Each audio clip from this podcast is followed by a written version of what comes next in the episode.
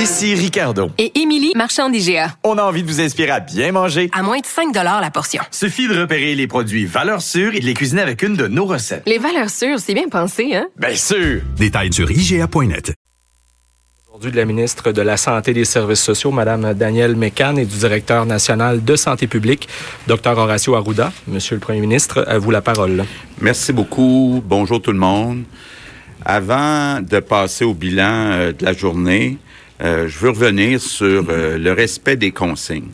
D'abord, je répète, comme je l'ai souvent dit, la grande majorité des Québécois respectent les consignes et puis je suis très fier des Québécois. Québécois m'impressionnent. Mais il reste qu'il y a des personnes actuellement qui respectent pas les consignes. Il y a des personnes qui font des rassemblements à moins de deux mètres, de groupes de personnes. Il y a des entreprises qui offrent pas des services ou des produits essentiels qui continuent de fonctionner. À un moment donné, il faut mettre toutes les chances sur notre côté pour réduire la propagation du virus. Et donc, moi, aujourd'hui, euh, j'ai euh, envoyé et j'envoie un message aux policiers de la Sûreté du Québec, aux policiers euh, des grandes villes, comme la SPVM, d'être moins tolérants. Je pense qu'on ne peut pas, actuellement, accepter qu'il y ait des gens, une grande majorité, qui fassent des efforts, puis que ces efforts-là euh, soit euh, anéanti parce qu'il y a quelques personnes qui prennent pas ça au sérieux. Donc, les policiers vont distribuer plus d'amendes. Puis, je le répète, là, y a, les amendes varient entre 1000 et 6000 dollars par personne. Donc, moi, je pense, là, c'est tout ce que méritent les gens qui respectent pas les consignes. Donc, euh, euh, je demande aussi aux maires, mairesses des grandes villes, s'assurer que leurs policiers, là, que ça soit euh, respecté. c'est sérieux. Il y a des vies qui sont en danger. Et si on continue d'avoir des rassemblements puis des entreprises qui fonctionnent alors que c'est pas essentiel, ben il va y avoir des vies, on va avoir des morts. Euh, donc, c'est très, très, très sérieux. Et euh, ces morts-là, ça peut être, euh, on ne sait pas, là, en bout de ligne, ça peut être votre grand-mère, ça peut être votre frère, là. Donc, soyons plus solidaires que jamais. Soyons moins tolérants. Il y a déjà des dénonciations. je pense qu'il y en a eu 7000 hier. Euh, aux policiers, ben, les gens qui voient que les consignes sont pas respectées, je pense qu'on est euh, rendu là. Maintenant, le bilan de la journée, malheureusement, on a trois nouveaux décès, donc on est maintenant à 36. Euh, je veux offrir mes sincères condoléances aux familles, aux proches de ces trois nouvelles victimes. On a maintenant 5518 cas, c'est une augmentation de 907 on a 365 personnes qui sont hospitalisées. C'est une augmentation de 58.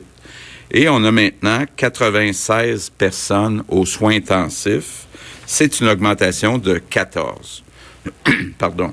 Donc, comme vous le voyez, le nombre de cas augmente, mais si on se compare, si on regarde les décès, parce qu'en bout de ligne, ça reste ça quand même qui est important, qui est l'objectif de limiter les décès. C'est certain qu'un décès, c'est un décès de trop. Mais quand on regarde en pourcentage de la population, on a beaucoup moins de décès au Québec qu'aux États-Unis ou que dans tous les pays en Europe.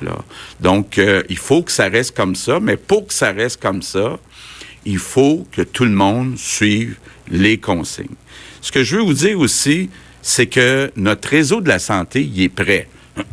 je vous disais hier, on a euh, des lits, beaucoup de lits, contrairement à, d'autres États dans le monde.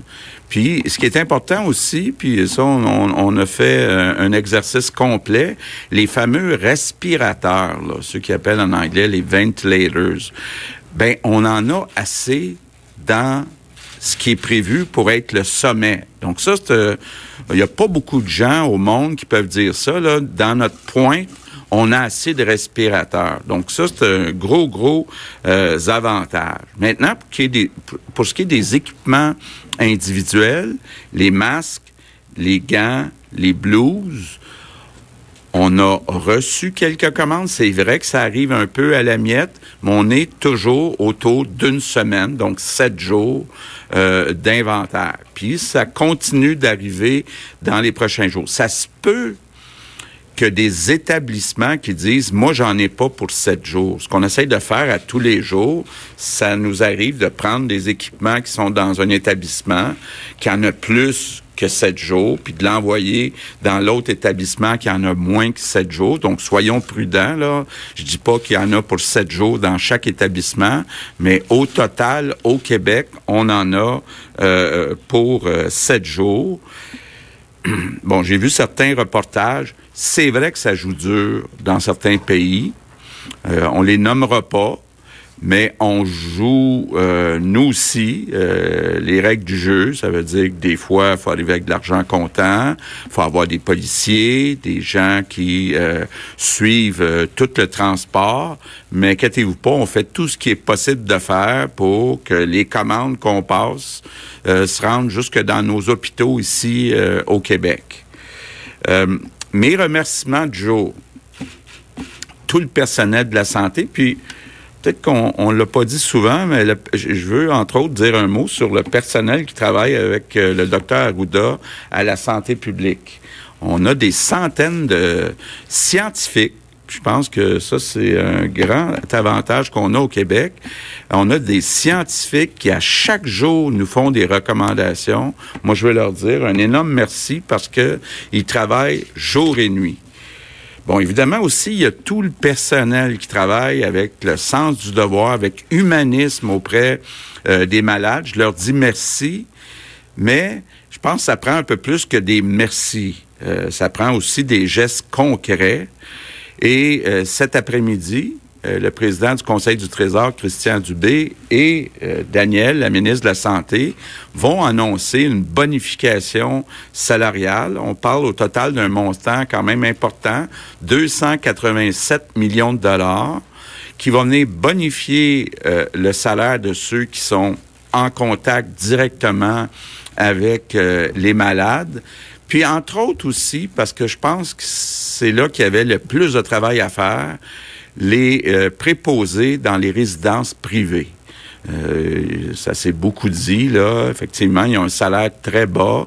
On va augmenter leur salaire de 4 dollars de l'heure. Euh, c'est important que les travailleurs des résidences dans le privé euh, soient payés. Moi, je pense que quand on regarde toute cette bonification-là, là, je pense que j'ai jamais vu un groupe qui mérite autant une augmentation de salaire que ce monde-là. Donc, euh, ça sera annoncé euh, cet après-midi de façon euh, détaillée. Sinon, je finis avec mes trois priorités. Plus que jamais, on ne sort pas, à moins que ça soit absolument nécessaire. Donc, on ne sort pas. Je veux pas qu'on vide les épiceries, mais si vous êtes capable d'aller moins souvent à l'épicerie, euh, c'est une bonne idée. Et quand vous sortez, même à l'épicerie, même dans vos marches, toujours deux mètres, puis pas de regroupement dans les parcs.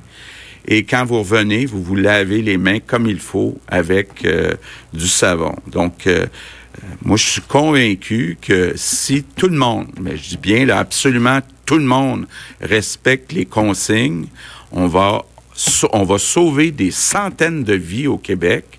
Puis gardons les statistiques comme elles sont, c'est-à-dire, moi je suis fier de voir qu'au Québec, on a beaucoup moins de décès par million d'habitants qu'aux États-Unis, qu'en Europe. Donc, euh, il faut garder ça comme ça. Merci tout le monde. Maintenant, quelques mots. Une autre euh, journée difficile, Vincent, quand même. Hier, on n'avait pas beaucoup de cas de plus, en tout cas moins euh, que plus tôt cette semaine. Là, aujourd'hui, on arrive avec 907 cas de plus. Ça fait mal. Oui, 907 cas, alors qu'on attend le retour à la période de, de, de questions. Mais effectivement, c'est tout un bon. Est-ce que c'était ce qu'on appelle du backlog? Parce qu'hier, on a peut-être eu euh, un chiffre anormalement bas parce qu'on avait des laboratoires en retard sur les résultats. Peut-être que ça va se rééquilibrer demain. Peut-être qu'on aura des explications dans les prochaines minutes de M. Arruda ou de M. Legault. 58 personnes de plus quand même hospitalisées. Ça, c'est quand même un bon pas mal. Et aux soins intensifs, plus 14. Donc, c'est pas des immenses chiffres, mais quand même, ça montre que, bon, aujourd'hui, les chiffres sont un peu plus négatifs et trois décès. Donc, le bilan qui est à 36. Mais il faut dire qu'effectivement, au Québec, le bilan des décès est bas. Par contre, les grosses hausses de cas vont probablement se traduire malheureusement en plus de décès aussi dans les prochains jours. Il faudra voir cette tendance-là. Et on sentait que François Legault euh, il faut serrer la vis. Là. Attendez, là, il a durci le ton au début. Là, il a commencé euh, par parler des gens qui continuent malgré tout à se réunir. Et là, il, a invité les policiers à être plus sévères parce qu'il y en a des rassemblements un peu partout dans la province, à Montréal, dans les parcs. La mairesse qui a menacé de fermer justement ces espaces-là. Euh, on va aller tout de suite à la période de questions. quelle est la prochaine étape si les gens continuent de se rassembler, si les commerces continuent d'ouvrir? La prison, l'armée, c'est quoi la prochaine étape? Bien, on a tous les pouvoirs via euh, la santé publique, effectivement, de donner des amendes, de confiner des gens, de s'assurer qu'ils restent dans leur maison. Donc, euh, finalement, là, c'est la dernière euh, chose que je veux, euh, que je souhaite. Mais il va falloir être un peu plus ferme et euh, s'assurer que les consignes soient signées, soient suivies. C'est sérieux, là, ce qui se passe, là. C'est pas le temps de dire, moi, je crois pas à ça, là. Oui, ça se transmet d'une personne à l'autre assez facilement, face à face, là, à moins de deux mètres. Donc, faites attention. vos propos d'hier sur les lieux d'hébergement pour aînés, votre ton euh, a amené certaines personnes à se demander, coudon, est-ce que vous êtes en contrôle de la situation dans, ces lieux-là? Il y a des médecins au CHSLD qui nous disent même qu'on leur demande de limiter au minimum et à quelques rares exceptions les transferts vers les hôpitaux en raison de la crise pour éviter des souffrances inutiles notamment. En sommes-nous rendus à faire ce genre de choix? D'abord, c'est jamais bon de transférer euh, des personnes, changer d'établissement, des personnes, entre autres euh, âgées, qui sont, euh, qui prennent des habitudes, puis qui sont désemparées quand ils changent d'établissement. Ce qu'on essaie de faire, et puis je pense que Daniel envoie de plus en plus de directives. Vous savez, dans les résidences, entre autres privées, il y a beaucoup de personnel temporaire. Il y en avait beaucoup qui travaillaient dans plus qu'une résidence. Donc là, on essaie de les faire travailler seulement dans une résidence. On pense que d'augmenter le salaire de 4 dollars de l'heure, en tout cas, on espère convaincre des personnes qui travaillaient à temps partiel de travailler à temps plein. On isole les, zones euh, chaudes. C'est important aussi de dire que dans toutes les résidences où il y a des cas, euh, les euh, résidents, leurs familles sont informés. Donc, mais il faut, vient même les résidences où il n'y a pas de cas, faut faire comme s'il y en avait. faut pas qu'il y ait de visite, faut faire attention. Euh, euh, puis c'est ça qui, que tout le monde doit faire au Québec. On doit faire là comme si on l'avait, le virus, puis que chaque personne qu'on rencontre avait le virus. Puis c'est encore plus important dans les résidences de personnes âgées. Et ça va se développer euh, davantage de donner les soins sur place. Euh, dans le contexte actuel, c'est primordial dans les CHSLD, même au niveau des résidences privées qui ont, un certain personnel, euh, de donner les soins sur place quand c'est possible, le plus possible, pour ne pas transférer la personne à l'hôpital. Mais si c'est requis, oui, on va transférer la personne à l'hôpital. Mais il faut donner les soins le plus possible sur place. Merci. Maintenant, autour de Louis Lacroix, Cogeco Nouvelles. Monsieur le Premier ministre, Madame McCann, Monsieur Arruda, on m'informe qu'il y a une, euh, une, première éducatrice de service de garde d'urgence dans une école de Montréal qui euh, a testé positif à la COVID-19. Ce qu'on nous dit, c'est que le service de garde demeure ouvert malgré tout. Euh, est-ce que vous avez de l'information là-dessus? Euh, est-ce que vous pouvez nous dire quelles sont les quelles sont les, procédures? Parce que euh, ça inquiète évidemment les gens qui vont porter les enfants là-bas. Mais écoutez, je ne connais pas ce cas-là en particulier, s'il vient d'arriver. Là, c'est l'équipe de Montréal qui va le faire. Chaque situation est évaluée comme telle. Chaque situation est évaluée en fonction de quand est-ce que la personne a été malade, qu'est-ce qu'elle a fait, quels sont les contacts étroits? Fait qu'il va y avoir une enquête spécifique sur ce cas-là, puis les mesures vont être prises. S'ils n'ont pas encore fermé, euh, le, entre guillemets, la garderie, comme vous dites, c'est qu'ils sont en train d'enquêter puis de voir la situation. Mais c'est clair qu'on ne placera pas des enfants à risque euh, d'une situation. Il est possible que ces enfants... Est-ce que... Il faut voir l'histoire. Est-ce que l'éducatrice l'attrapait ailleurs? Est-ce qu'elle l'a attrapé d'un des enfants qui est là, peu symptomatique? Mais c'est cette enquête-là qui va permettre de le voir. Mais euh, les choses vont être prises charge pour investiguer ce, cas-là, voir qu'est-ce qu'on fait avec les contacts pour contenir la situation.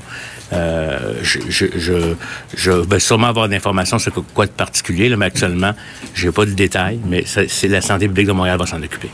Juste vous dire, je pense qu'on a 3 ou 4 des garderies qui sont ouvertes au Québec. Donc, il n'y a pas de raison de prendre un risque. S'il y en a une qui risque d'être infectée, on va la fermer pour en ouvrir une autre. Euh, euh, on me dit, euh, en fait, je ne sais pas si vous avez entendu Doug Ford hier qui disait que la situation en Ontario est presque aussi sérieuse que celle de l'Italie et de l'Espagne. Monsieur Ford a dit ça hier en conférence de presse.